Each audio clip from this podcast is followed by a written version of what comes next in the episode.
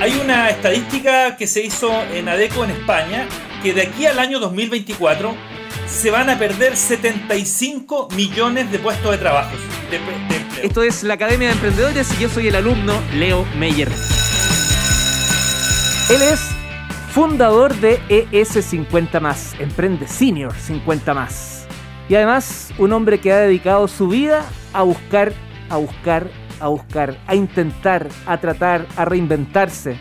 Y fíjate que ahora cuando lo logró, desde su profesión de arquitecto hasta ahora, lo hizo justamente para ayudar a más como él que muchas veces se van perdiendo en el camino mientras van pasando los años. Tremendo profesional y claro, el mercado muchas veces te dice hasta aquí nomás. Y por eso desarrolló este curso llamado Cómo rentabilizar el talento senior. Hoy vamos a ver herramientas para desarrollar un control de inventario personal. ¿Cómo está, profesor Fernando Fernández?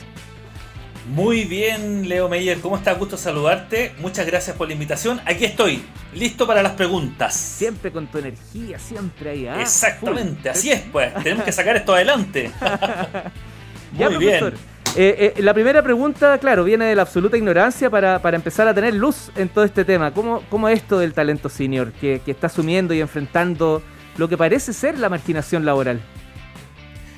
Mira, Leo, lo primero que tenemos que saber y todo el talento senior lo que tiene que saber es por qué estamos en esta situación.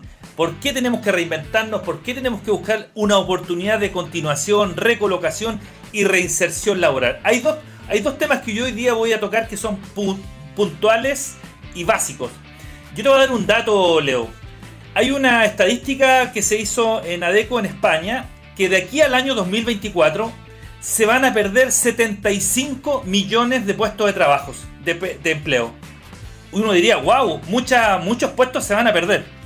Pero hay otra cifra que es muy importante saber que de aquí al año 2025, es decir, en tres años más, se van a generar 133 nuevos millones de trabajos. ¿Qué significa esto? Que por un lado vamos a perder, pero por otro lado casi vamos a duplicar la necesidad de empleo. Entonces, ¿cómo nos reinventamos? ¿Cómo nos vamos a incluir en este mundo nuevo de transformación digital? Y para eso tenemos que desarrollar nuevas, nuevas habilidades.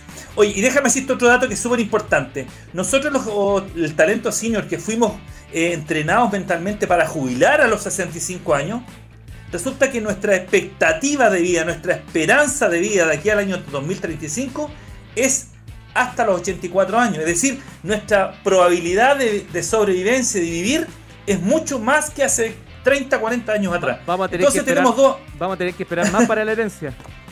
Absoluta, absolutamente. Entonces, ¿Dónde tenemos que poner el foco para reinventarnos? ¿Dónde tenemos que poner el foco para eh, buscar una posibilidad de, de recolocación o de reinserción laboral? Y aquí llegamos a un punto que es, tenemos que hacer un control de inventario. ¿Qué diablos es el control de inventario? Tengo que saber exactamente con qué herramientas cuento. Y hoy día, Leo, déjame decirte que para poder eh, combatir, luchar, enfrentar todos los sinónimos asociados a lo que significa hoy día la transformación digital, tengo que tener desarrolladas ciertas habilidades. Se habla de, habilidades blandas, habilidades duras, ¿no es cierto? Pero la mayor habilidad que yo debo tener, aquí se hablan de 10, 10 habilidades, pero yo diría que una, una de las más importantes es nuestra actitud crítica y pensamiento analítico que debemos tener frente a lo que está sucediendo. Es decir, si yo no tomo conciencia de lo que está sucediendo, difícilmente voy a poder hacer un control de inventario de lo que tengo, Leo. Entonces, aquí hay que ponerle énfasis. Eh, yo no estoy en contra de, hacer cursos de Excel ni de Word ni nada. Pero... Muy por el contrario. Pero tenemos que colocar nuestro foco en nuestras propias habilidades. Por ejemplo. Imagínate, por ejemplo, yo que soy arquitecto, yo que soy arquitecto, estoy desarrollando otras habilidades de comunicación, de observación, de investigación, de innovación. Y aquí es donde, donde tenemos que apuntar, eh, eh, estimado Leo, porque si yo no hago un control de inventario de lo que tengo, esto es como cuando uno se, se cambia de casa, Leo. Mira, tú te cambias de casa, ¿no es cierto? Y siempre hay unas cajitas guardadas que te las vas trasladando de una casa a otra. Y que no se pero nunca, las botas. Y que nunca se abren y están ahí. Entonces, ¿Qué es lo que tenemos que hacer? La primera herramienta es tomar esas cajitas, ¿no es cierto? Probablemente lo que yo estudié hace 30 años atrás o 35 años atrás, hoy día efectivamente no me sirve porque el mundo de la transformación digital me dijo, Fernando, esta cajita hay que dejarla fuera. Entonces, ¿qué tengo que hacer? Tengo que tomar un lápiz y un papel y anotar todas las cajitas que tengo que no las he usado y dejarlas afuera. Mm. Y al lado derecho de esa misma hojita tengo que anotar cuáles son las habilidades que temo, que las que no me atrevo a hacer, las que tengo miedo, las que, las que me dan vergüenza. Esas habilidades tengo que desarrollarlas, Leo. Mira, y, siempre, profe, eh, teniendo como un norte que vendría siendo como nuestro propósito, nuestro proyecto, porque ahí también es súper difícil de repente, pasado un tiempo, decir, ya, ¿sabes qué? Voy a, no voy a seguir con arquitectura, a pesar, voy a hacer la pérdida, entre comillas. La estudié, conocí gente, qué sé yo, y de pronto eh, decido que mi camino es otro.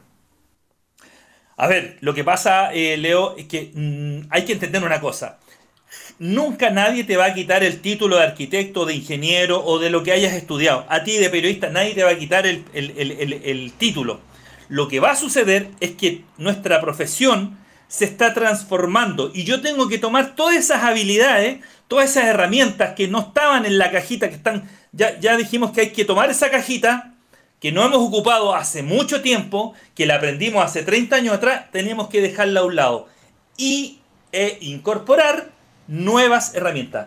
El pensamiento crítico. Sí, profe. Si yo no tengo un... Eh, Dígame. Mi, punto era que no necesariamente tampoco me tengo que obligar a insistir con la carrera y buscarle dónde lo nuevo la, impacta, sino que probablemente o, puede existir la posibilidad de que derechamente no siga con mi carrera nomás.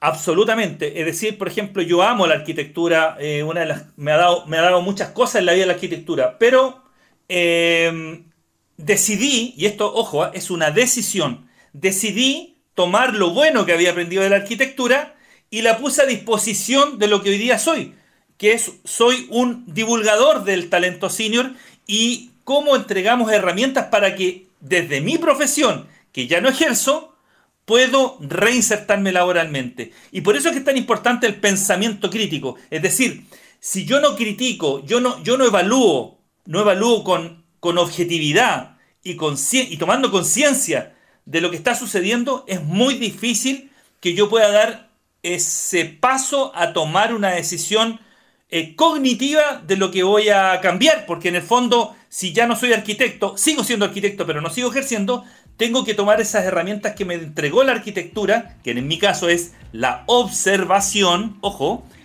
cada profesión te entrega una herramienta. En el caso mío, me entregó la observación. En el periodismo probablemente será la escritura, el, el lenguaje. Indudablemente todo eso aporta. Ahora, Leo, yo te quiero decir una cosa. Aquí hay que ser crítico en algo. Nosotros tenemos un desafío y ese desafío tiene que ver como eh, tiene que ver con la forma en que nosotros, las personas mayores de 50 años, hoy día estamos aprendiendo en forma activa y con estrategias de aprendizaje. Es decir, si yo no tengo la actitud de querer aprender, probablemente la herramienta voy a, voy a tender a, ir a buscar la cajita esa que está guardada, mm. que, me, que la aprendí hace 30 años atrás. Y ya esa cajita ya no me sirve. Y por eso es que esos son al final lo que se va generando, profesor, o sea, alumno Leo, yo también soy un alumno también. Sí, profe, ya. Eh, no, yo, yo soy un, aprendiz todavía. Eh, lo, que voy a, lo que voy a generar es que voy a colocarme frenos y trabas hacia, hacia, hacia a eso que yo le llamo tomar una decisión, un nuevo punto de partida. Es decir, tengo que tomar esa cajita y eliminarla. Y buscar, indagar, experimentar en aquello que nunca me he atrevido a hacer, Leo. Ese, yo creo que esa es la primera herramienta. Indagar en aquello que nunca, siempre he querido hacerlo, pero por alguna razón no lo quiero hacer. Por miedo, por vergüenza, por vergüenza al que dirán, ¿qué van a decir que el profesor Fernando Fernández esté hoy día dando una clase de herramientas de reinvención, por Profe, nos quedan dos minutos y no sé si prefieres entregarnos otra herramienta o, responder a, una pregunta que tiene que ver, y puede quedar planteada para la próxima clase si es que deseas por lo primero, que tiene que ver con eh, cuán importante es el entorno, porque a veces uno toma decisiones, pero a veces el entorno nos dice que no, se ríe, nos tira para abajo. Lo que pasa que ahí, ahí, ahí el desafío, Leo, es mayor. Es una gran pregunta porque por lo general nuestra autoestima, nuestra autoestima se ve disminuida cuando nos, eh, nos vemos enfrentados a la, a la, pérdida del empleo, cuando quedamos cesantes, cuando quebramos, cuando somos rechazados, cuando tenemos esta red de contacto y en vez de tener contacto tenemos una red de rechazo. Entonces aquí es cuando eh, yo digo que mi estado emocional debo manejarlo en primera persona. Es decir, lo más importante, tengo que preocuparme de cómo estoy yo hoy día emocionalmente. Si yo estoy mal emocionalmente, lo más probable, Leo, es que tome pésimas decisiones.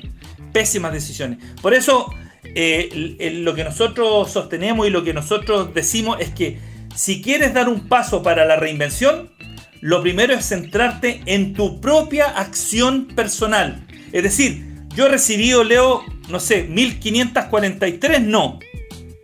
En, en, estos últimos tres años. Muchos no. Y ahí está la fortaleza, el desafío de cada uno de nosotros para decir sí se puede, sí es posible, sí tenemos la oportunidad de reinventarnos. Profesor Fernando Fernández, muchas gracias por tu clase de hoy. Recordemos el sitio web porque mucha gente le, le encanta el tema que estás proponiendo y se le hace muy poquito. ¿Dónde pueden conocer más información? www.es 50.com o en mi perfil de LinkedIn Fernando Fernández Alfaro. Abrazo, profe, que esté muy bien. Igual a ti, Leo, que esté muy bien. Gracias a ti, chao.